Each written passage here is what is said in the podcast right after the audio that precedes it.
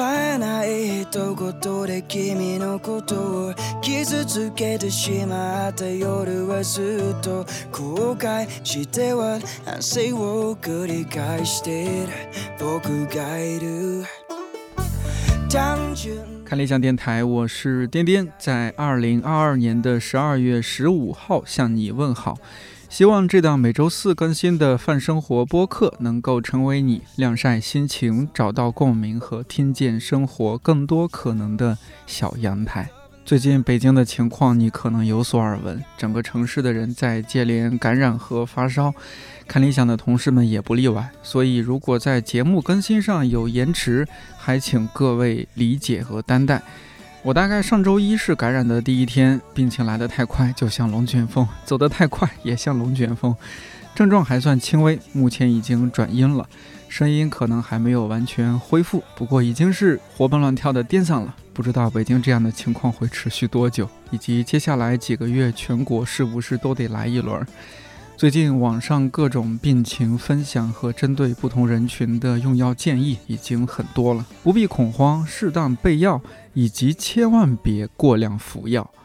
我那几天吃的药主要是同仁堂的清热感冒颗粒，也就吃了三天。相比用药，感觉更管用的还是多睡觉、多喝水。转阴之后，几乎是时隔半个月第一次出门上街走了走，那种萧条感让我有种买票回家过年的冲动。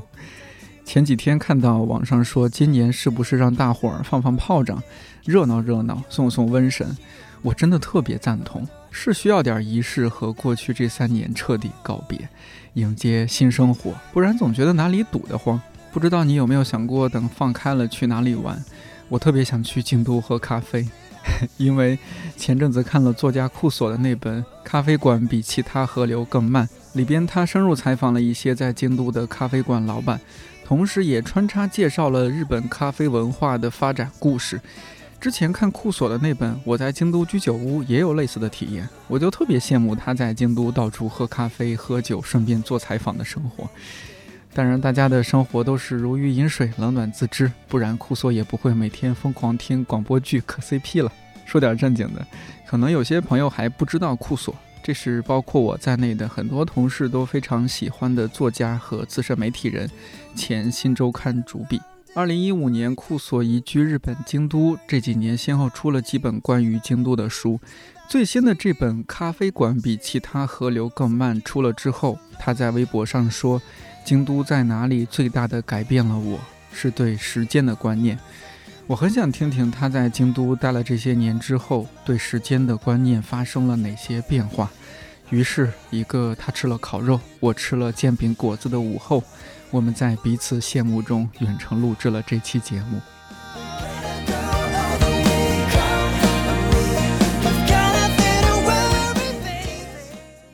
为什么取这个书名呢？是因为。我在那个书里面采访的这十几个咖啡馆吧，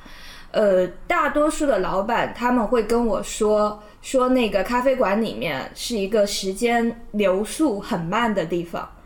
然后我一直在想，这个时间流速很慢这个东西。要怎么去诠释它？因为其实我可以理解，因为比如说你每天的生活很匆忙，他们就希望你可能在那个地方坐下的时候稍微休息一下，稍微的，嗯，可能面对一下你自己，把这个时间放慢。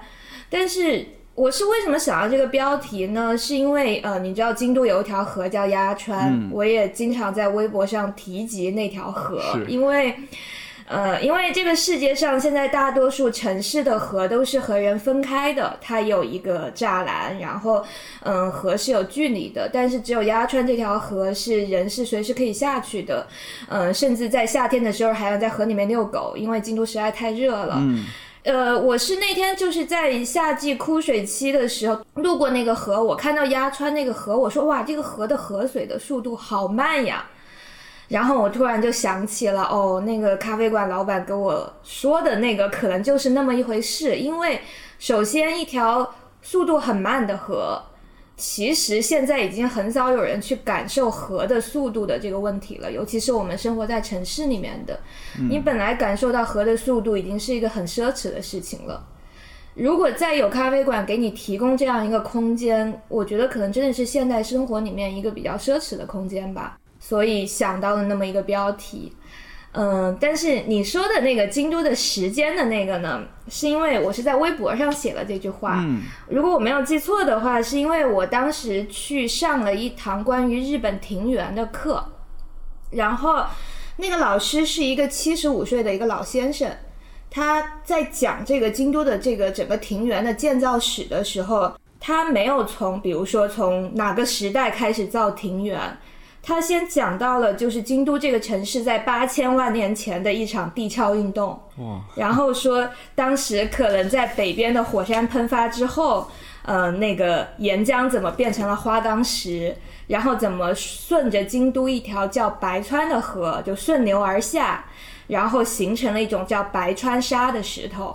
然后他才话锋一转，说：“今天呢，京都的这些呃日本庭园的枯山水，你看到那个白色的那个细的那个石头，就是这种白川沙，它就是八千年前、八千万年前出现的。”然后我当时听了这个课之后，我就有点被触动到，因为。你说你在你现在生活的城市里面，有人说你看这个是八千万年前的，就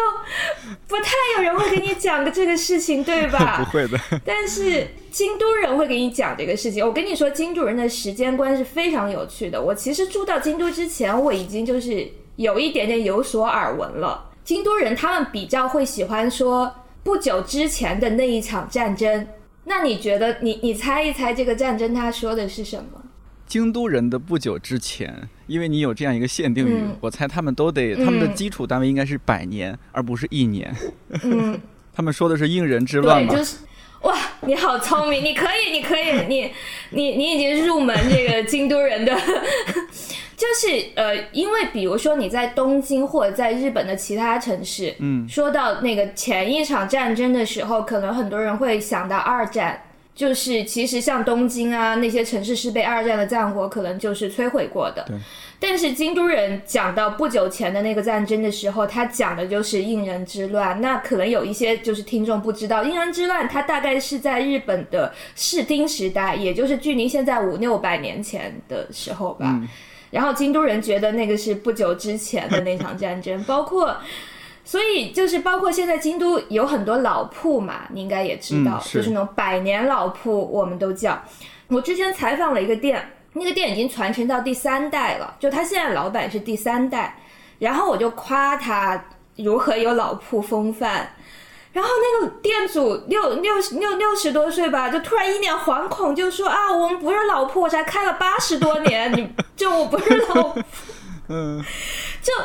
他们觉得这个就是对京都的一种时间的冒犯，就是啊，如果我一个八十多年，你说我是老铺，那那些一百多年、两百年的店，他们看我，他们会觉得我，哎，这个小就小年轻不懂事，对，呃，就就很自以为是的那一种。所以京都人的时间单位，你刚刚说的特别对，他们就是以百年起跳的，一百年是一个基本的时间单位，嗯，然后再在这个一百年的这个基础上，就是去认识一个事情。就包括你今天说我要是一个京都人，比如说我才来京都住了好住了几年，我说我是一个京都人，这是京都人听起来是很可笑的。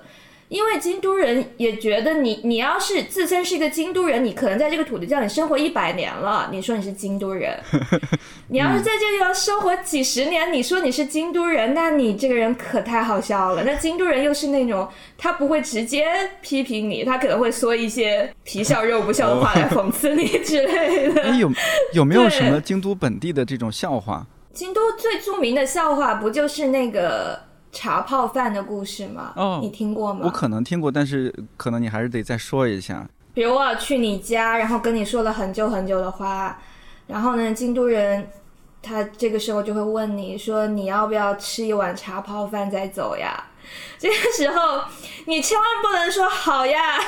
你就必须跟他说啊，我觉得时间差不多了，我该告辞了。就是他要用这种方式提醒你，你该走了。哦，我听过这个。对，这。这个就是京都最出名的一个一个一个笑话，它其实要讲的是京都人这种不直接说话的性格。但是其实你也不要觉得是京都人的性格难搞或者什么的，就是这个还是和京都它以前是古都有关系，就是生活在这个地方的人以前都是天皇和贵族身边的人，都是伴君如伴虎的，就大家说话是不能说的太直，太容易得罪人，太直接的这样的，所以互相试探性的那种。对对对，这个东西就代代的延续了下来吧。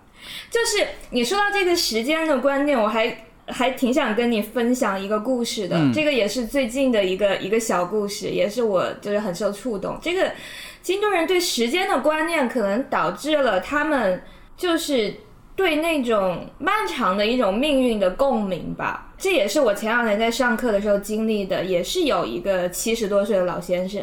就他是一个细胞生物学家，但是呢，他同时也是一个歌人。歌曲的歌，什么叫歌人呢？就是创作日本的古典的和歌的。嗯，然后呢，他还挺专业的，就是他还写了好几本书什么的。就是因为日本的这个和歌有一个很重要的特征，就是呃会出现一些地方，就是有一些地名。然后那天他那个课就是在讲京都的这些出现在和歌里面的地名的一些变迁和一些故事吧。然后他就分享了一首他创作的和歌。那个和歌就是大意，就大概就是说，喝醉了之后，从月下的北大陆归来，路过荆棘一带，没有遇见定家。然后这里面有几个知识点，就是北大陆是一个地名，然后荆棘也是一个地名，然后定家是一个人，他是日本的那个镰仓时代，也就大约是十二世纪的时候的一个很著名的一个歌人，嗯，也就是一个写和歌的。他八百年前大概住在荆棘这一带，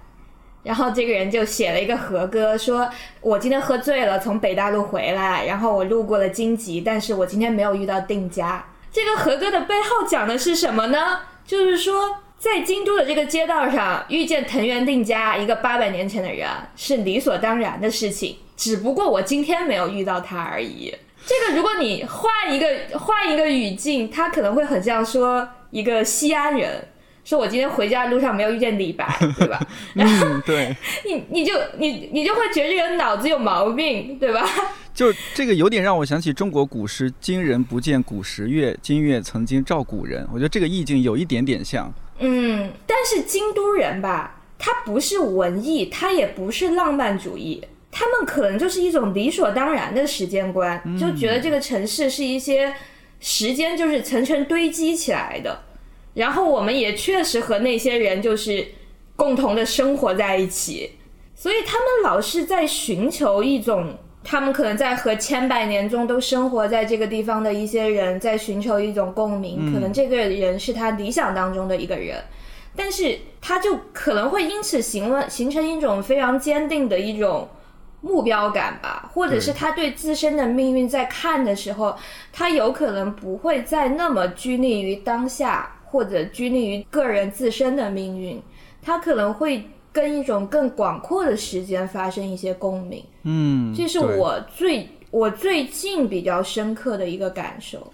嗯，今年可能也是，嗯，我为什么想聊这个主题？一方面是因为你在京都住，然后我我就很好奇这种你说的那句怎么样改变了你的时间观念。另一方面是因为今年不是这个疫情也反反复复的。然后，所以今年就做了好多期关于讨论大家这个如何安放我们的内心，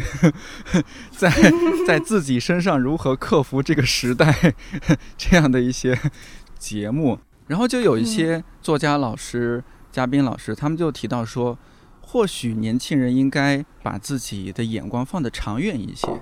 你再往前看，你不要只往前看几十年，你往前看几百年，你也往后看几百年，你可能就不会觉得当下那么痛苦了。呃，甚至几十年前的人们经历过的事情是比我们更惨的。无论如何，我们现在还基本是还是吃的吃得到东西的。那多少年之前那些人，他遭遇一些历史历史上的。一些一些事件的时候，他们甚至连饭都吃不饱，而且是一种普遍性的吃不饱啊，所以就老师们建议说，哎，你们不要慌，这个你必须要自己这个风物长宜放眼量啊，要看得长远一些。虽然说乍一看、乍一听似乎是有点鸡汤，但我觉得多少还是有点用处。我其实觉得这种东西不是鸡汤，哎，我觉得。大家可能从前太缺乏一个契机去思考，就是人的一生、人的命运究竟是怎么一回事了。嗯，就包括我自己，其实从前也也不思考这些东西的。上一次我做一个节目，跟他们聊起我来京都之后最喜欢的一本书是鸭长明的《方丈记》，就是鸭长明生活那个平安时代，京都经历了史上最大的火灾、洪水、龙卷风、瘟疫，全部在一个人的一生中发生了。然后他写了一本很小的书，去就很简短、很简明的文字去记录这个时代。然后时代在经过几千年，然后就变成了那么短短的几行字。就是人人的一生说到底，可能就就是那么一回事。如果你太细微的对一些东西纠结在那个里面的话，嗯。我觉得你的命运就是其实也很难去拓宽它的。是的，是的，就是我们现在处于一种被迫活在当下，但是呢，你又在心理上、在精神上，你不能只活在当下，你还是得关注一些外面的其他东西，或者说像有些人呢，今年会更多人看小说，关注小说里边的世界，关注小说里面人物的故事，得到了很多安慰。就是我呃来了京都之后，前两年重新读了一遍《源氏物语》嗯，那个书我在就是呃高中或大学的时候读过，然后就把它当成一个啊那样的小说就读完了，也没有留下太多的波澜。就是啊，我觉得那可能不是我最喜欢的那一类小说，但是因为它整个写的也是发生在京都的事情嘛，我前两年重新读了，然后就特别的有感慨。我不知道是跟我年纪。比较就稍微又大了一些，还是跟就到年纪了有关系，还是跟生活在这个城市有关系？就是你看到那个书里面的人，他们就是过去生活在这个地方的人，然后他们的痛苦、他们的快乐，就包括他们那些他们的怨恨、他们的不解，包括他们对一个细微的景致的感叹，对月亮的感叹，对秋天的感叹。你会觉得都和现在就是一模一样的，后人也没有超越前人。你在经历的这一些，你在感叹的这一些，你所拥有的感受，你所拥有的命运，就都曾经有人有过了。嗯，就是你可能生活在这个地方，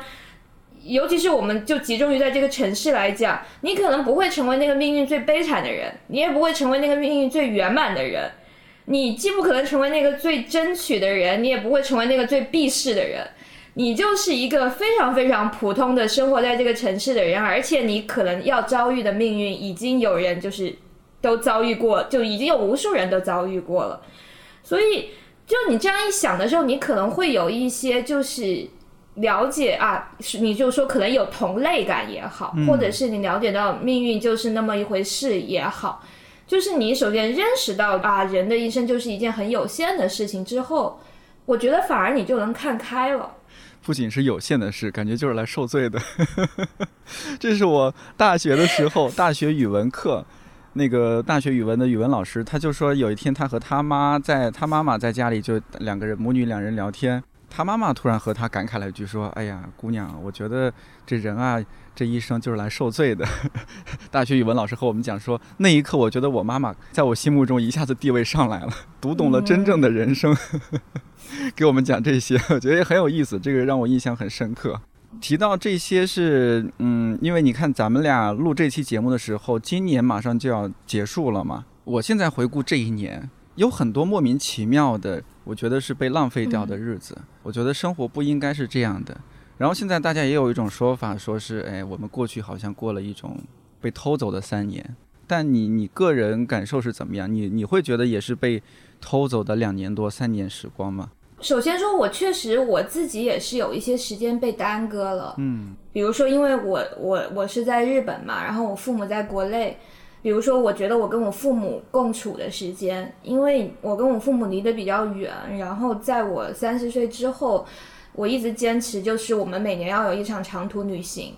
就是我必须保持一个了解他们的窗口。但是其实这三年这些东西就完全都没有了嘛。嗯，包括我要回回国，确实也挺困难的。这个是一个，就这三年就完全没有了。然后包括我自己以前每年是有很多海外旅行的，就是这几年就其实也没有了。所以你要说就是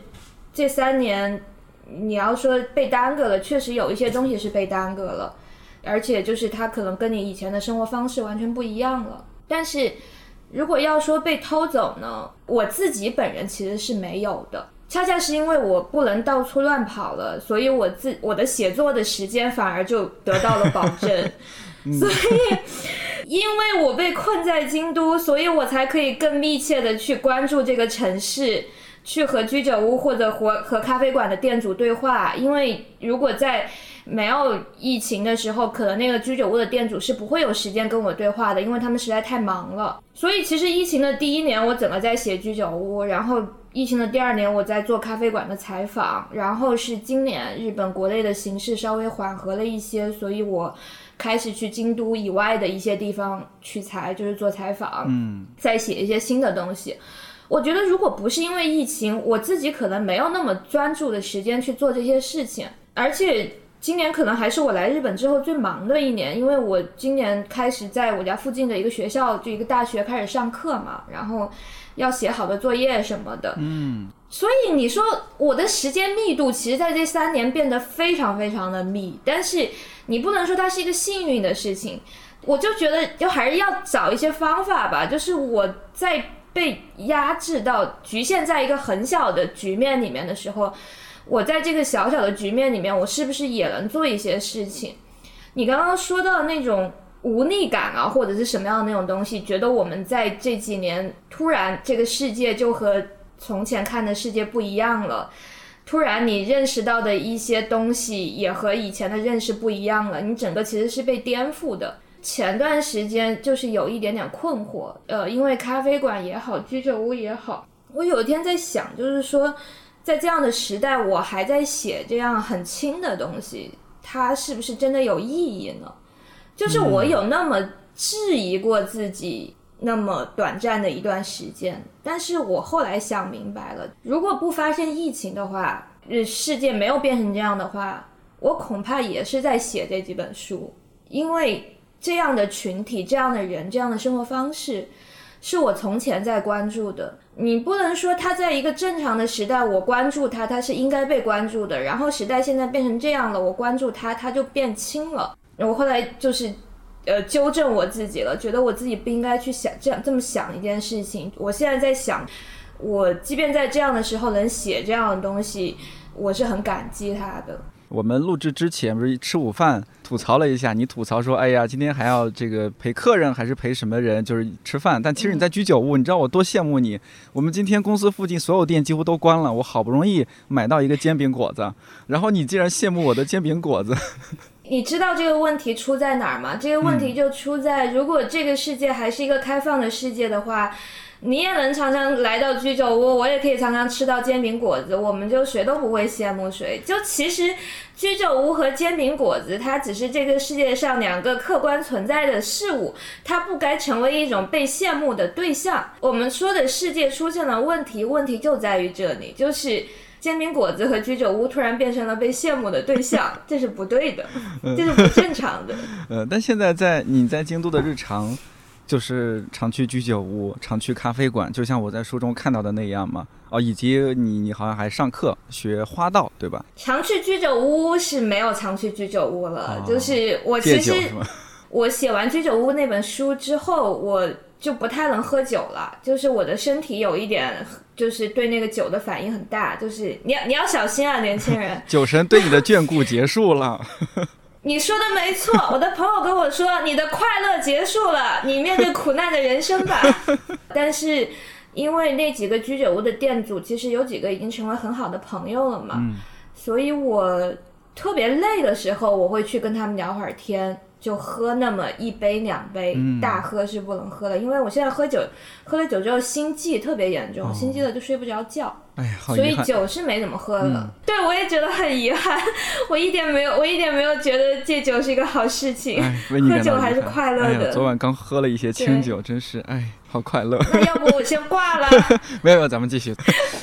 咖啡还是在喝的，因为我有一点点那个咖啡因依赖，就是我早上不喝咖啡我是醒不来的。嗯，咖啡还是在喝。这个书里面写的这些咖啡馆还是在长期的去，也去大学上课。嗯，因为我尤其今年做了很多关于职业相关的节目，然后也会就我理解中你应该是现在是自由职业吧？认识中自由职业当然也有忙碌的一面，但是。感觉你尤其忙碌，好像比我们这种朝九晚六上班的人还累。是自己给自己安排很多事儿吗？我觉得自由职业，自由职业的人，可能你集中研究起来，你才会发现，可能他们也许才是工作时间最长的一群人。因为自由职业的人，你必须自己规划自己的时间。你因为是自由职业，所以你其实不太有，我跟他们说不太有摸鱼的时间，而且你又因为某种不安定感，你可能会。对一个事情不太敢那么的去拖延或者什么，我觉得反正我是这样，我确实是比以前在呃杂志工作的时候要忙很多。但是这个忙有的也是我自己给自己找的。我今天尤其的忙，是因为我要上课，我要写好多作业。写作业有一个好处就是，我以前觉得写稿很痛苦，我自从用日语开始写作业之后，我觉得用中文写文章是一个让我很快乐的事情。这句话我考虑一下，看后期要不要删掉，要不然编辑又要来催稿了。没事。我看了你是四本书，是不是也就就是四本？自在京都，纵深入山海，再加上呃我在京都居酒屋，还有最新的这本咖啡馆比其他河流更慢，对吧？这四本书是属于我一本比一本喜欢，越来越喜欢。然后最新的这一本。在书里边就印到了你刚刚说的新，这是属于新职人系列，就是居酒屋和咖啡馆，这是属于新职人系列。就职人，我们还相对比较了解，因为这几年也讲究什么职人精神啊、匠人精神啊。就是什么叫新职人，我就很好奇。然后以及为什么会开启这样一个职人系列？你刚刚讲到一点点，就是你好像早就想做，那为什么想做呢？是因为你自己本身就爱喝酒、爱喝茶，所以做吗？我能先问一下，就是你理解的职人是什么样的人呢？我理解的职人是他至少是以年甚至以十年为单位，专注某一个领域。我的观点其实和你是有点像的，我比较认同你这个对职人的认识。但是前几年可能会有一些人来跟我聊过关于职人的选题，或者是呃一些来到日本的朋友我们聊聊及日职人这个话题，可能因为工作上的机会。我会发现他们在谈到职人的时候，对职人的印象是很刻板的，因为尤其是对京都，他一个可能会觉得职人是从事一些传统的行业的，比如说他可能是一个做寿司的，或者是一个做刀具的，或者是一个做工艺的。然后呢，这个职人还不能太年轻，他太年轻他就没有作为职人的说服力。嗯，就是那种很死板的日本人的印象吧，而且这个人可能要不苟言笑。嗯，他的生活可能乏善可陈，他就一心投入工作。然后我当时就在想，是不是职人在京都这个城市，他就必须只能存在于一些传统的行业？这个是我最开始去想这个事情的契机。然后是不是就是这个土地上都说京都是职人的城市嘛？就包括在整个日本也是这样公认的。那事实上，如果京都它几百年、上千年，它都是一个职人的城市的话，那这种职人文化，它是不是会影响一些新的行业？我所谓的这种新的行业，是从前没有的行业，在职人这个词出现的时候还没有的行业。那这些行业里面的人，肯定会诞生一些新的专业领域的人，是不是会有这样的人？我当时这是我最开始的想法。然后，嗯，咖啡馆和居酒屋确实是我自己喜欢，就是。我自己来到京都之后，最爱去的两个场所可能是居酒屋和咖啡馆。我在那个写字在京都的时候，写过那么一点点关于居酒屋和咖啡馆的内容。那我再去翻这些人的这些店的介绍的时候，就是日语的介绍，日语的杂志报道他们的时候，对他们的描述是非常轻描淡写的，因为他们可能还是把咖啡馆和居酒屋当成那个消费的场所。嗯，就是人们日本人也不太相信居酒屋和咖啡馆里面是诞生职人的，可能会觉得这个说法就是没有人这么提过。但是我其实在想，比如说，如果京都以百年为单位，那一百年之后，我觉得居酒屋和咖啡馆肯定是还会存在的。嗯，对，就都是上瘾的东西嘛。京都对，它是你的生活方式的一种，就是生活的一部分了。是。那我是不是应该现在去观察一下他们的职业应该是什么样的呢？我就抱着这个想法，其实开始去写了。其实我在写这个居酒屋咖啡馆的时候，可能还有一些小小的野心吧，就是因为日本人真的不太很详细的去写这个居酒屋背后有什么故事，这咖啡馆背后什么故事，他其实写的很浅。京都的咖啡馆和那个吃茶店的那些书和杂志可太多了，但是顶多就可能出现对店主的介绍，也就是三言两语的吧。我其实想留下一些资料性的东西，就是我觉得一百年之后，人们在研究这个职业的时候，他可能能从我的文字里面找到只言片语啊，那个时代的时候，这些人是这样的方式。我想留下一点点这样的东西。然后呢？京都对你的时间观念产生了影响，对你创作的时间观念产生了影响。我就我其实就你如果不把它说的那么夸张，其实就是现在没有人在记录，我赶紧把它把它记录一下。嗯，对。然后呢，我们再回到就是职人这个概念，可能你提我提的那种新职人，就是概括来说，我觉得是新的时代、新的行业的职人们。你可能那个是以十年为单位，但是我的想法是，我觉得他们应该是一生都在致力于做这件事情的，哪怕是他们现在的人生目标是，我觉得我一生会做这件事情，然后他要将一个事物不断的精益求精，就这个事情没有终点，就不是说我到今天我觉得我做的很好了，没有没有终点，他一定会不断的去打磨这个东西。包括咖啡豆，肯定肯定是更明显，比居酒屋更明显的就体现了这一点。我觉得，嗯，职人这个词是怎么出现的呢？我那天就翻了一下，前两天很偶然的，就是历史上京都的这个城市的分工，就是历史上什么天皇还生活在这里的时候的分工，呃，分为几个阶层呢？就第一个是公家。公家就是说，在天皇周边为朝廷、为天皇工作的这一些贵族呀、官员呀这样的人，这个叫公家。然后是武士，武士是最主要的群体嘛。嗯。然后是社寺人员，就是神社和寺院的工作人员。嗯。因为京都寺院和神社很多，所以这个阶层也是很主要的一个阶层。然后是农民，然后还有一个就是职人。哦。那你在这个大的框架里面来看，你就说职人，那它的意义是什么呢？哦，它肯定就是围绕着人们的日常生活的方方面面，然后用自己的双手来生产东西。所以，就整个城市的人的这种生活，其实是由他们支撑着的。嗯，对。所以，就几个分类，就历史上的，比如说家具、木工，然后漆器、玻璃、石器、道具，可能还有一些什么。呃，建筑工人呀，榻榻米职人啊，就是我们刚刚说的寿司职人啊什么的，就是在历史上的京都其实是这样的。那历史上的那个时候是没有咖啡馆的，到现在呃二三十年代，咖啡馆咖啡开始进入日本，呃开咖啡馆开始在日本蓬勃发展之后，就是现在京都的呃年纪最大的咖啡馆可能也有八十年了。他肯定现在已经成为这个城市的人们的生活的一部分了。那开咖啡馆的人，为了让这个城市的咖啡生活更好的这些人们，我觉得他们就是咖啡职人了。它就是渐渐的就变成一些历史。我在那本书里面写那家叫六曜社的那家店嘛，它已经传了三代人，是是，它已经传了三代人了呀。它确实已经是这个城市的历史的一部分了。嗯，而且我另外一个想法是一个也是基于我现在这个年纪嘛，我可能想听他们的职业观，一方面也出出于个人的私心，就是。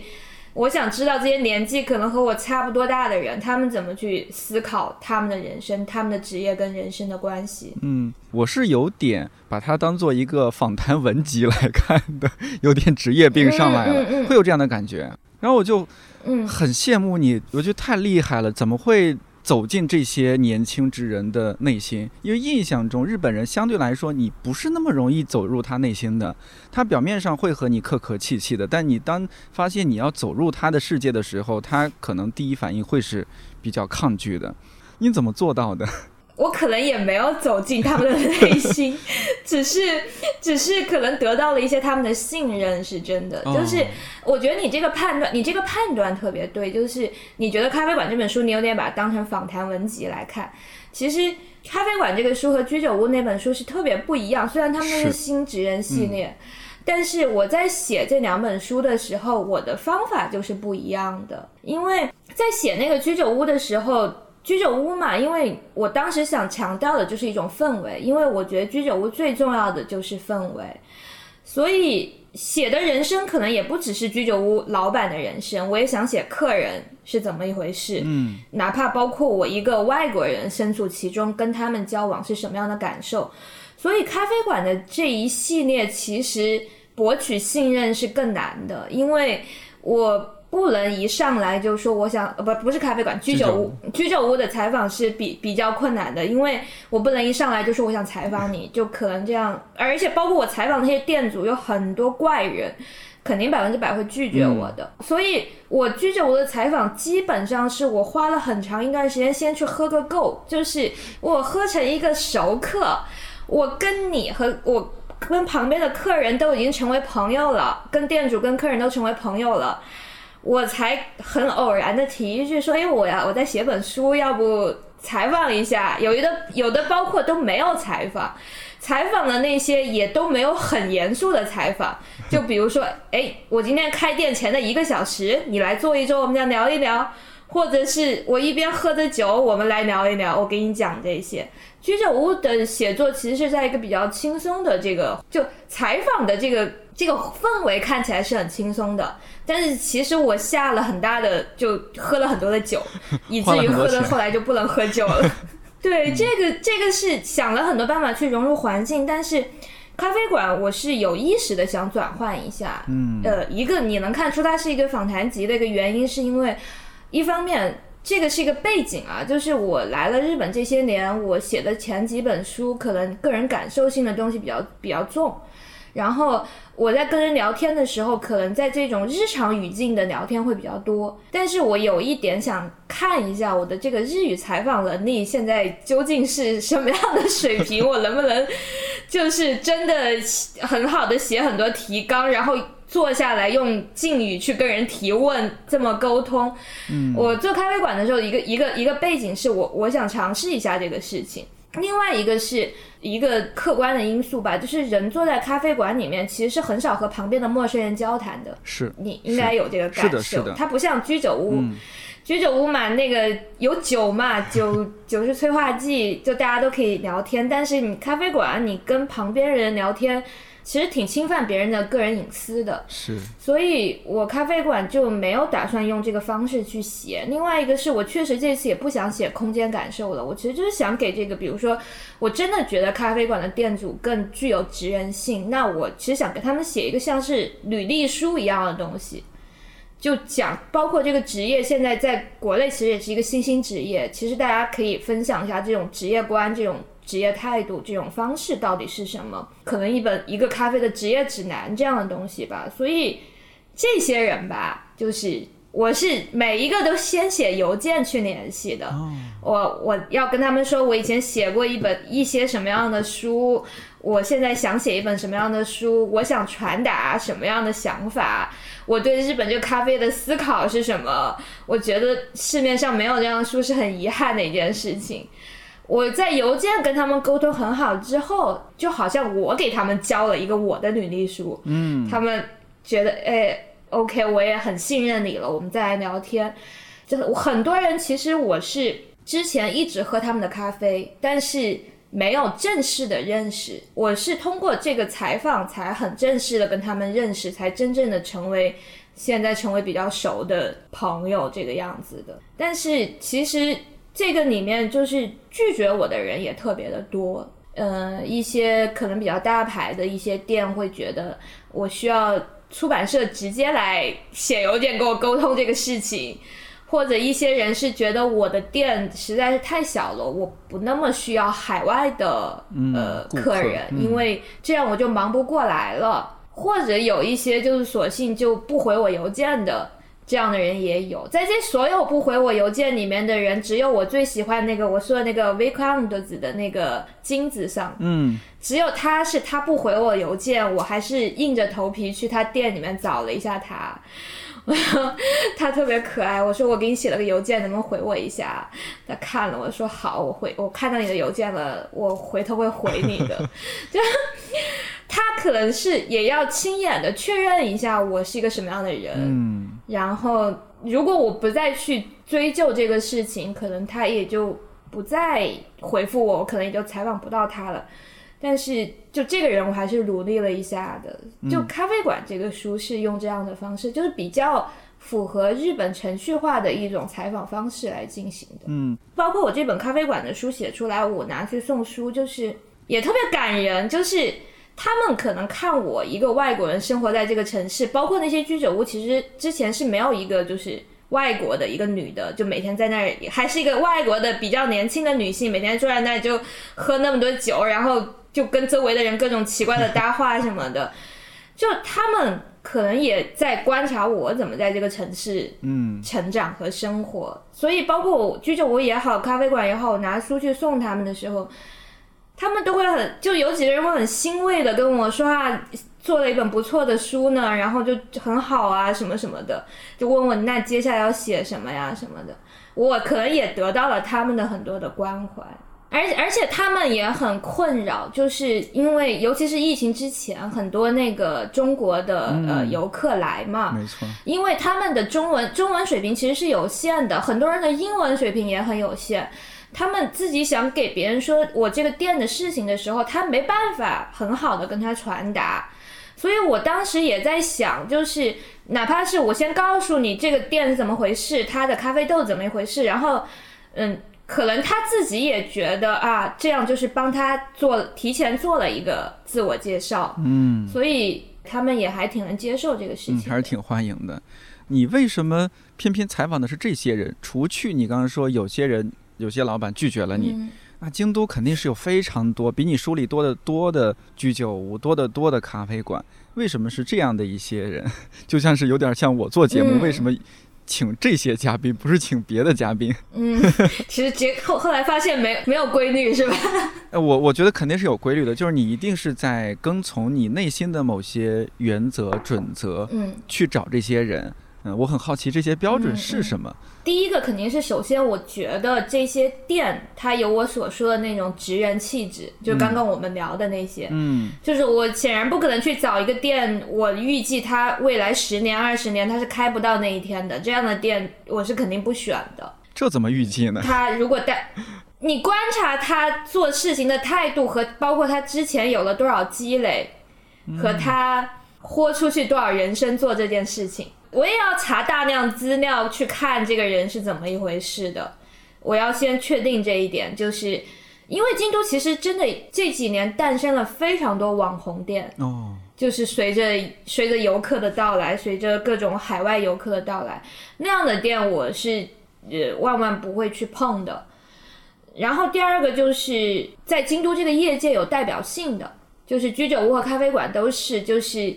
京都最好的几个咖啡馆和京都最好的居酒屋，我肯定是把它写进来了的。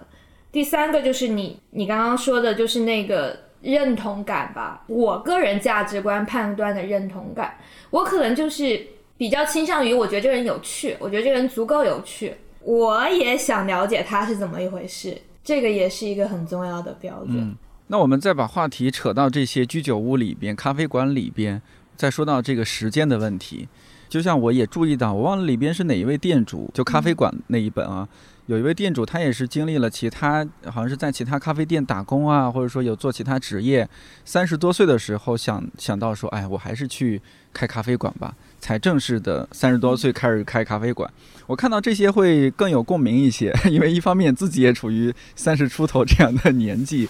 另一方面今年不是国内的情况也是。北上广就不用说了，甚至现在也有很多媒体报道，可能你也看到了，像像很多北上广的年轻人，这个北漂了几年之后，说，哎，我要回家乡，也要开个咖啡馆，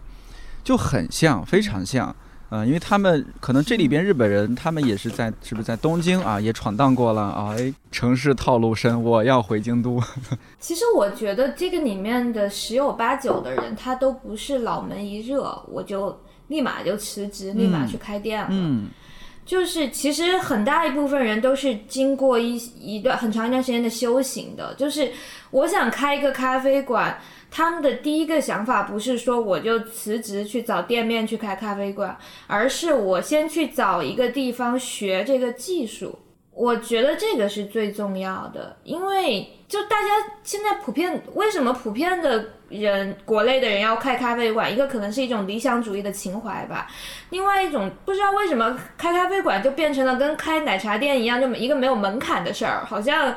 好像我只要稍微筹备一下，我就能开一个咖啡馆。你当然可以，但这也是为什么那么多咖啡馆开了又没了的原因。我觉得，嗯，就是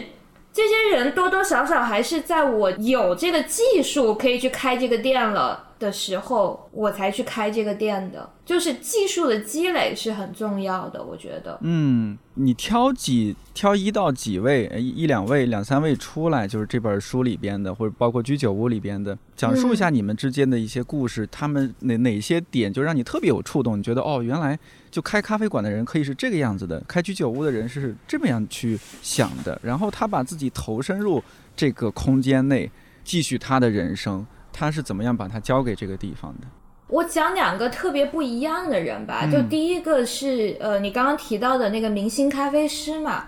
就是那个第一篇写的那个小冈田咖啡的那个冈田张红，嗯。就是他可能是整个京都最有名的一个咖啡师，因为他是在那个嗯日本咖啡师大赛上拿过冠军的。然后他自己本人是一个非常非常活泼、性格开朗的人，把自己当成明星。就自己的店里面，前两天有人拿着那个咖啡馆的书发给我说，他去去他们家就去喝咖啡吃东西嘛，就发现他不是他他们家有个架子专门卖他们家的周边的嘛。就我去的时候，他还只是送我他的大头贴。这个人去的时候，他们家已经开发出他的头像的那个文件夹了。我看他拍那个架子，就特别震惊，就是印着他的大头像的文件夹。然后那个人就吐槽说：“谁要买这个文件夹呀？” 但是，他因为。他就特别喜欢这种，就是我是明星，我要上，我要不断的接受采访，不断的上电视，我要不断的扩大影响力。嗯，这种扩大影响力其实是他在扩大这种咖啡文化在京都的这种影响力的一个方式。所以其实我觉得是一个好事。就这个人是一个非常高调的人，然后他呢，他是以前是一个京都的那个无福店的。家里面的儿子嘛，就是无福店，就是和传统的那种和服的那种儿子，那种家庭的孩子，就是这种无福店，其实，在那个泡沫经济时时期的时候是很好的一个选择，就是京都也有很多这样的店，但是在那个泡沫经济崩坏之后，这样的店就越来越少，然后他也就失业了。本来是要继承家庭的，后来发现家里面的无福店没了，然后但是他因为口才很好，性格很好。在京都的市内一个比较大型的无服店里面工作，整个事业也蒸蒸日上，但是那个店终于也开不下去了。就是现在的人们对这种和服的要求越来越少了嘛。是。后来就觉得要失业了怎么办？然后就突然看见京都很有名的咖啡馆，一个连锁咖啡品牌在招人，然后就觉得，那那我要去当咖啡师，因为我我我没有我第一次听说这个职业，我看到有个比赛，我觉得这个比赛我。觉得我能赢，就什么都没学过，然后就觉得可以，然后就先去那个咖啡馆，从打工开始做起，然后他真的下了很多苦功，因为我写的这些咖啡店其实是真的受到那个世界咖啡师大赛和日本咖啡师大赛很大的影响，因为日本在此前人们是没有这个概念的，就他们都不知道咖啡师是什么，那他是可能是第一批就是那个小那个叫小川咖啡的连锁店培养的，他们想要培养专业的咖啡人。所以就是在公司内部会有很多这种练习呀、研修啊什么的。有一个故事我没有在这个书里面写，因为不是他本人告诉我的，是 另外一个咖啡店的店主告诉我的啊。说你知道就是那个冈田他在东京有一个师傅吗？我说我不知道。就说他那个时候老是坐车去东京拜师，拜了一个特别牛的咖啡师，就教给他这些东西。但是他没有给我说这件事情，所以我没有写。他就真的是很下很下功夫，因为那时候也没有钱嘛，就是一个年轻，就三十几岁也没有钱，很穷。嗯，然后都不能坐新干线去京都，因为新干线很贵，新干线的往返可能要两万多，就一千五、一千六人民币的样子。嗯，他就坐那个夜行巴士，嗯，就是晚上，比如说晚上十二点开，第二天早上八点到，那个车就很便宜，他就老坐着那个去东京学习，然后。第一年也没拿着呃什么名次，第二年名次也不好，但终于就是拿到冠军了。那觉得我可以独立来开自己的店了，然后才决定独立开自己的店的。你看他也没有一开始觉得我我就能做这个事情，他一定要到我肯定我的技术可以做这件事情了，可以开店了，我才去开店做这件事情。然后那个冈田他很好的一点是什么呢？就是他也特别扶扶植年轻人吧。哦，就是这两年他在东京又他在东京又开了几个新店，一个店呢就是做那个点心的甜点的法式甜点的。嗯那个年轻人是一个从法国修行回来的一个年轻的男孩儿，然后他可能也出钱开了一个店，让他来做这个事情。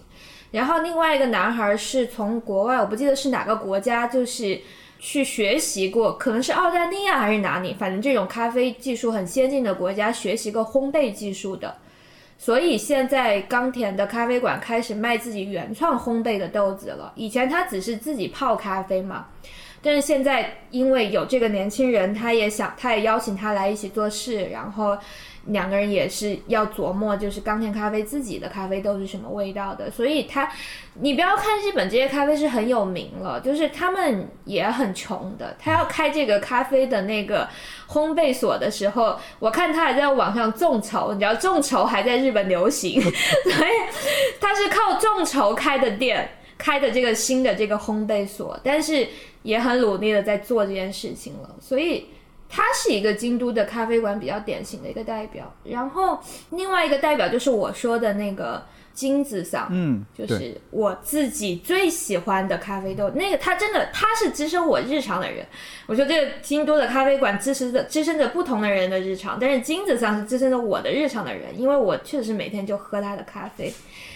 他就是他也是以前是做别的工作的，然后因为太喜欢咖啡了，然后嗯，之前在呃我们家我家附近开了一个咖啡馆，呃，开了有十来年吧。但是那个时候他一直是做生煎咖啡的，而且那种咖啡馆就是日本那一个时代的咖啡店，就是有很多食物呀，然后嗯，很家庭餐馆的氛围的那种呀。但是他也是偶然接触到了一个呃，在世界大赛上得过奖的一个挪威咖啡师的一个咖啡豆之后，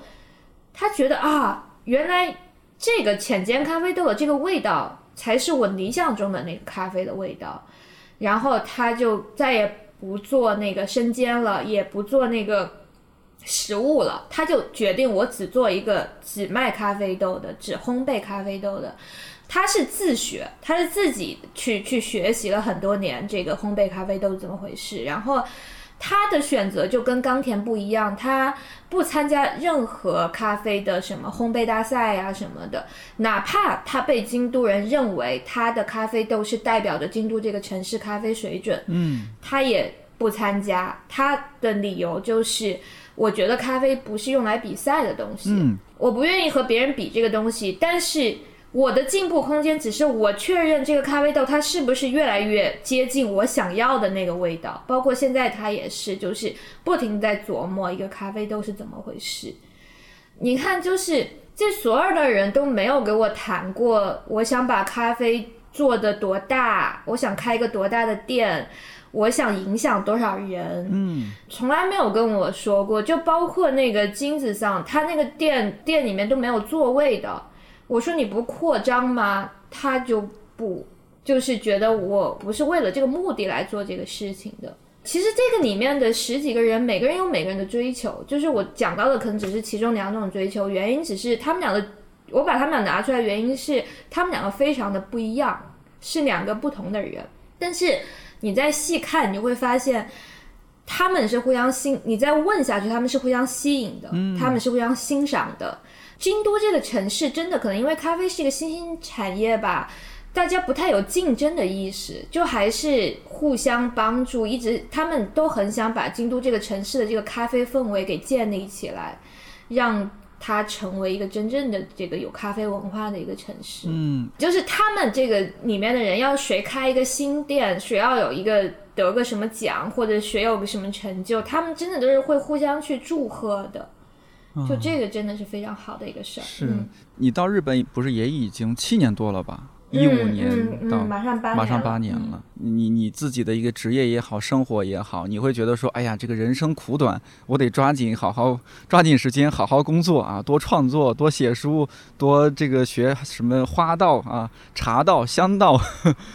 还是说你在京都待久了，你觉得越来越从容，我就不紧不慢、不急不徐的，哎，我能做多少事儿我做多少事儿，反正人就是这么 瞎活着就过去了。我不太去思考这个快快点做它或者慢点做它这个问题。比如说写作这个事儿吧，我是觉得我这一阶段我确实写得出来，我确实这阶段比较集中做这个事儿，比较快的能做出来，我就做出来了。但是也许我下一阶段要做这事儿比较慢，我就比较慢的把它做出来。这个写作这个事儿是我只能保证我持续的在写。但是快和慢这个事儿我保证不了，这个是我对写作这个事情的想法。嗯，然后比如说你说像花道这个事儿，花道这个事儿我来日本七年多，我学花道也学了有六年了。哦，花道这个事儿非常非常的漫长，因为我有，我就我前段时间还去参加了一个那个集中的研修，跟我们的那个我这个流派一个很有名的一个老师聊了一会儿天，就是我很想学这个流派最古典的那个类型，但是我。其实学了六年，我就是在在这个领域来说，你还是非常资历很浅的一个人。然后我那个老师他已经学了四十年的花道了，他是从九岁开始学，他可能是一个世家这样的。然后那个是我这个很有名的老师，现在教我的那个老师也学了二十多年的花道了。就是在这个时候，我在跟他聊，我说我想我我我憧憬的那个领域的时候。他就说：“你只要你坚持下去，你一直学下去，我觉得有一天你也可以的。”然后我就跟他开玩笑，我说：“那我先努力个十年。”他看着我说：“你要十年能努力出来，算你有天赋了。”我说：“那我先努力二十年吧。”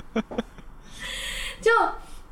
就是你知道他们会这样给你讲时间，就是我这个花道流派里面，我最喜欢的一些老师，可能也都是六七十岁的人，七十岁的人比较多了。因为花道这个东西还更不一样，它的那些东西其实是跟你的人生感悟是非常紧密的联系在一起的。嗯，我最喜欢的那个老师，我确实一看他的作品，我就能看出他的时间的阅历就在那个地方了。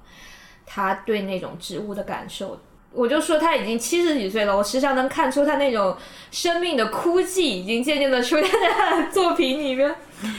但是。这个就是一个更急不得的事情了，所以就是我对这方面不是很有那个计划性，或者说是快和慢的一些想法吧。你会对年龄有一些焦虑吗？觉得哎呀，我这个年龄是不知不觉，这个时间就过去了，年龄就越来越大了，会有这种年龄焦虑吗？我的年龄焦虑出现在我。二十岁快要到三十岁的时候，那个时候我就是有很多很多的想法。你就就是那个时候，人们对三十岁的女人可能会有一些比较这样那样的定义吧。嗯，我在那个时候焦虑了一段时间，然后其实我到现在还很很感谢我当时在新周刊有一个同事，他他是一个男的，他比我呃可能大十岁吧，是我很好的一个朋友。然后我们经常在一块玩，然后我就在跟他讲，我说。我很害怕三十岁的人生，他就用一种难以置信的眼神看着我说：“你不知道三十岁有多好，人会变得有多从容。”然后我到了三十岁之后，到现在我倒也没有发现我有多从容，但是你比起二十几岁那种兵荒马乱，你确实从容了很多，而且。我觉得我现在是大概能明白我自己的价值观，我看世界是怎么一回事了。我现在才不想过傻乎乎的二十几岁的生活，所以我还蛮期待四十岁以后、五十岁以后的人生是什么样的。我很喜欢的一个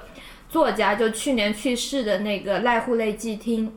他九十九岁去世的嘛。我看了很多他的东西，他真的是人活过，他五十几岁的时候出的家。你看他在每个不同年龄段说的东西，你真的会发现这个人他在变得越来越有智慧。所以我觉得我们对年龄的理解应该是：我到了下一个十年，再下一个十年，我是不是变成了一个更有智慧的人？我是不是变成了一个理解这个世世界更深的人？因为这个肯定是必然的。如果你愿意不停的去学习，不停的去了解这个世界，你肯定会。不停的深入，不停的就变得更智慧的。如果你没有放弃这件事情，所以我觉得人们对年龄的期待应该是这样的。就是我三十五岁之后，我就完全没有年龄焦虑了。我就现在就是很期待，如果我不出什么意外，我一定要变成一个很可爱的老太太。就是，我很期待我老了之后是什么样子的。所以我现在就在想，我一定要好好建造我自己。我要一定为了那个七十岁、八十岁的我，为了建造它，现在我在想怎么去把它建造出来。因为我今年在上一个关于那个和，就日本的传统文化的一个课，它其实讲的很多东西，就比如说讲茶道、讲花道、讲日本历史上的这些文化繁荣的时期是怎么回事，包括很多东西，很多文化从中国来到日本是怎么一回事。我在系统性的学习这些东西。我最近在上课的时候，久违的坐在那个教室里面，就是听到上课就。突然就觉得啊，我又学习到一个新的知识点的时候，就我说一个点，就是我上完那个课之后，呃，那个东京的那个国立博物馆今年举行了一一个一百五十周年的国宝展嘛，就是我在上这个课之前，就是那些东西我，比如说我也老去日本的各个地方玩呀、参观呀、博物馆什么的，以前看到这些东西。你又觉得是看到这些东西了，嗯，但是我今年上了这一年课，就是好几门课，他们从不同角度讲这些东西，讲一个茶碗，讲一幅画儿，它在某个历史时期怎么样出现的，它是什么样的故事，它在当时的价值是什么。我再去看那个展，我那天在那个博物馆，东京博物馆里面，我简直就特别感动，我真的就有一个啊，你在这儿，就是。原来就是我和你见面了了的那个感，对，对，就是那一刻我就觉得啊，就是我这一年写的这些作作业给我的痛苦就都不存在了。可能我来日本这七年，我的新鲜感消失了，但是我的理解变多了。这个理解是它背后的东西，你真正的知道了之后，就会有了那个状态。你刚刚说那个状态，我想起去年还是前年，我和史航老师录一期节目，他讲了一句话，我印象特别深。他说，有时候人是等不到人的，但是艺术能代替人去等那个人，他等到了你。哇，说的好，是吧？特别好。然后这这个你刚刚说这句话，又让让我有一个启发，就是它是有一个前提的，就是你当你站在他面前的时候，你是一个比较能够和他同频的状态。才能够说他等到了你，你见到了他，要不然你对他的反应只能是说视而不见。对，就是以前也我知道你，嗯，但是我听说你很有名，我来看一眼你是怎么一回事。是这个和我知道你的故事了，我看到你，我想跟你说一声，你真不容易啊 的那个感觉，你知道吗？就是。就是那样的心情，对，嗯，所以就是我们今天聊这个时间观念，聊时间，我们说到现在这些东西都是京都去带给你的吗？还是说，呃，也有其他的一些因素，你的一些其他的一些努力的去积极的探索？因为偶尔大家会说，好像人类到了一定年龄，他对这个世界不好奇了。然后我觉得你在京都这几年是。呃，一方面或许是出于职业，你要去采访啊，然后你就选定自己的采访方向去去做这些事情。另一方面，是不是因为虽然你到一个新的城市、一个新的国家，那种新鲜感消失了，但是你对于生活的那种探索依然在，甚至某种程度上是越来越强烈的。我觉得，我先回答第一个问题，就是这个变化，我觉得一部分确实是我所处的这个地方带给我的。这个地方至于它。是不是京都，或者是只是恰好是京都，我不太确定。也许在另外一个城市，我会用另外一种方式去和那个城市发生一些交流，这个是一个。但是我觉得它一部分是土地带给我的，另外一部分就是我们说的，它是时间带给我的，就是时间是一份礼物呀。你看，我我我我扣题了，我扣题了。互相学习，互相学习。另外那个好奇心那个。我是觉得，你且不说男人和女人吧，你的好奇心消不消失，这个是你自己决定的。就是你要决定我保持用好奇心去跟这个世界相处，还是说我决定在这个世界上要索取更多别的东西，就是耗费我的所有精力去赚钱，或者获得成功，嗯，或者我只是想用好奇心去探索这个世界。你有没有好奇心，不是年龄决定的，是你自己决定的，它是你的选择。所以你要想有好奇心，其实这个东西是需要你去维护它、去呵护它的。你如果要放任它消失，你如果要去做别的选择，那你就要接受他的消失。我是这么觉得的，嗯。那你采访了这么多人，然后这些年也做了一些尝试什么的，你有想过自己开一家居酒屋或者咖啡馆吗？我尤其是在采访了这些之后，我就知道，我看到他们付出了什么样的努力在做这件事情之后，我就彻底的觉得我不可能再花同等的时间去培养那样的技能，所以我觉得我肯定是不会开一家店的。但是因为我在学。插花嘛，我比较理想的是，再过十年、二十年，我能开一个，我能做一些跟插花有关的事情，比如开一个插花教室呀这样的。嗯，这个是我在我挺想实现的一个目标，但是还是先让时间过去十年、二十年再说吧。我前几年在给我朋友说一个事儿，就是。年轻的时候，你老觉得我这也想做，那也想做，就二十几岁的时候吧，不说年轻，二十几岁的时候，你老觉得你你这也想做，那也想做，这也能做，那也能做。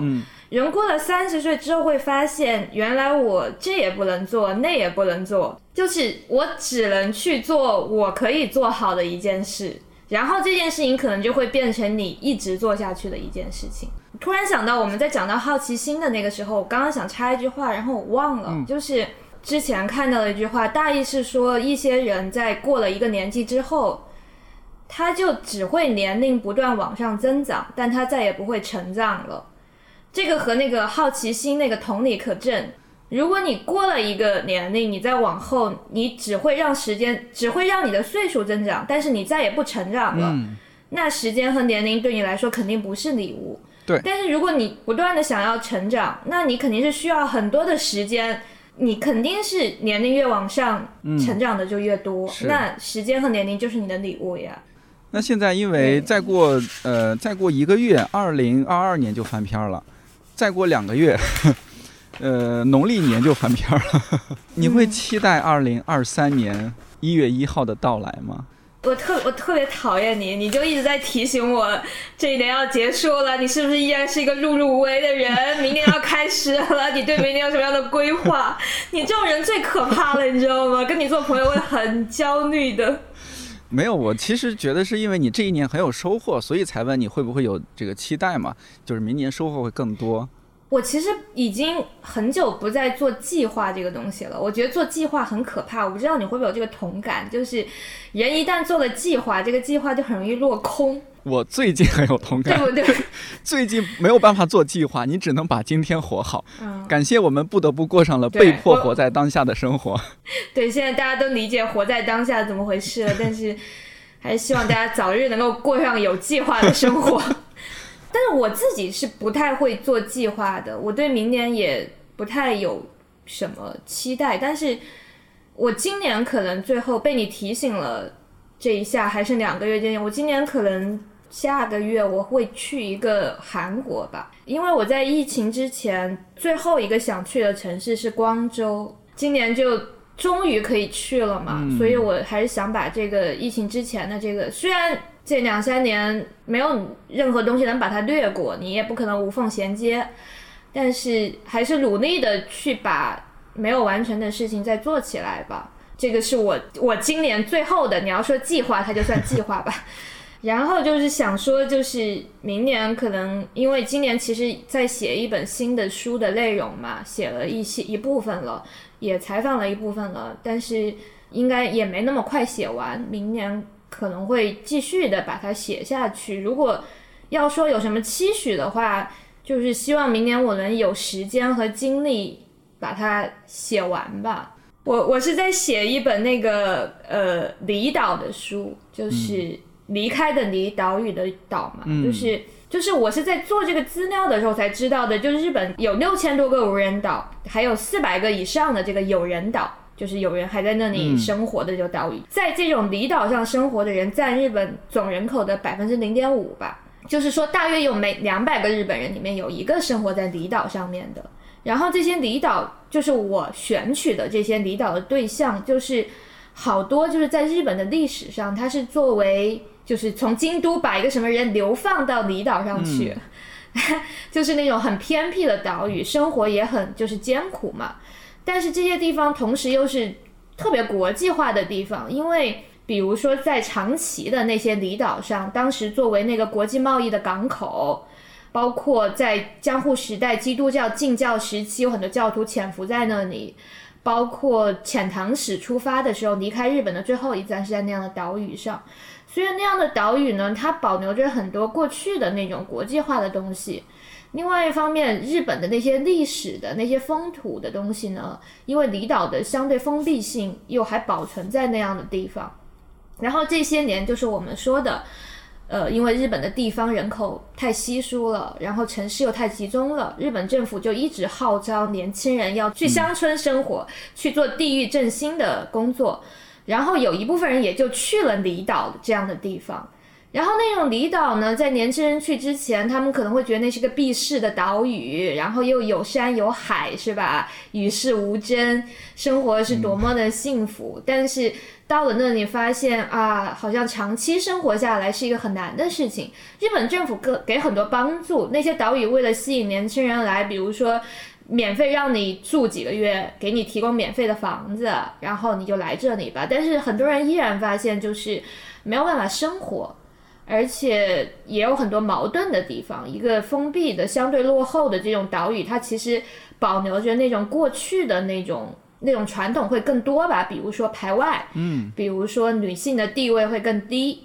加上日本这些年号召这个地域振兴，其实是为了生小孩嘛。对，就很多女人去，其实是让你去生孩子呀。就这种男女不平等也很明显，就是各种各样的矛盾存在那样的地方。但那种地方同时又是。人情特别浓郁的地方，就刚刚你提到了你在成都感受到那种东西，可能在那种地方它是十倍、百倍以上的。我去采访了一些老太太，简直感觉我回到我外婆家了，就是特别特别亲切。那是甚至我在京都都感受不到、无法想象的一种人际关系。所以它又意味着一种在都市里面已经失落的人际关系，依然你在那个地方能获得，但是你。又不知道该怎么在那个地方继续的生存下去。包括我写的几个岛屿，它这些年被评为了世界遗产，但是这种吸引游客来的元素跟当地人的生活依然不能产生直接的联系，有很多矛盾的地方吧。所以我在写这个东西。这个采访听起来会比较辛苦，因为你得去不同的离岛，是吧？对，我今年去了两个，然后去一个可能就待一个月，就在那住一个月嘛，然后很密集的跟当地人接触。然后我不是说我去了一个岛上，我去一个农民家住了几天，是真正的日本的那种农民，他们还在从事着，他们那地方还在继续着物物交换的生活，就是。我们家今天采一些野菜，分一些给你。你你们是渔民，你们家捕一些鱼，然后给我。那个餐桌上几乎是没有从超市上买来的东西，可可能有些什么酱油啊、调味料的制品是。然后反正那种生，我去体验了几天他们的生活，然后也体验了插秧，然后体验了挖山山菜，反正去体验了一些各种各样的生活，也算是一边写书一边。了解一些不一样的，我不可能想象的生活是什么样子吧。无论如何，我觉得多经历和自己不一样的生活，也会呃，对于自己的成长也好，或者说对认识世界也好，那种更多元、包容的一种心态的养成也是有帮助的。要不然，以为世界就是这个样子的。京都可能是一个嗯，外来人对他那个误解最大的一个城市了，因为。我这几年的一个想法就是，不要美化任何城市，就是不要美化你生活的任何地方。就是之前在和他们聊到说，你作为一个旅行的写作者和一个生活的写作者的区别是什么的时候，我就觉得我这些年在京都很大的一个变化就是，我也发现他在某很多方面有我讨厌这样那样讨厌的地方，我有的时候也会很生气，这样那样也不能容忍。但是这个，我当我经常跟他们说，我说，我很痛苦的就是我把这个世界上我最喜欢的一个地方变成了一个我现在经常在说他坏话的地方。但是另外一方面，我觉得如果从写作的角度来说，他这样可能对我以后的写作是一个更好的事情，就是你能更深入的观察到一些人，他就是真相吧，这么你你能深入的知道真相，它到底是怎么一回事儿了，你可能以后就能写不太一样的东西了。对，说明你也更进一步融入这个地方了。如果没有融入，给你看的都是加了滤镜的，也有可能就说明了人类世界就是这个鬼样子。对，人类世界就应该多一些原图直出，要把滤镜去掉。对，一定要把滤镜去掉。对，好。然而我们今天的远程是加了滤镜的，加了背景滤镜的。你看看人类多虚伪，人类真是好虚伪。今天的人类是为了避免尴尬加的滤镜，你一定要把目的性说清楚。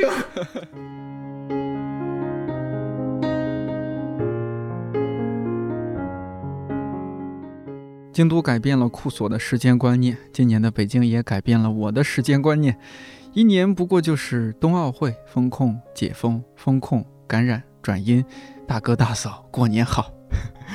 居家防控的这段日子，对很多平时太过忙碌的朋友来说，也算一种被动休息。正好多读几本书，练练字，写写春联儿，是时候想些补贴家用的办法了。看理想电台，我是颠颠，祝你早安、午安、晚安。我们下期再见。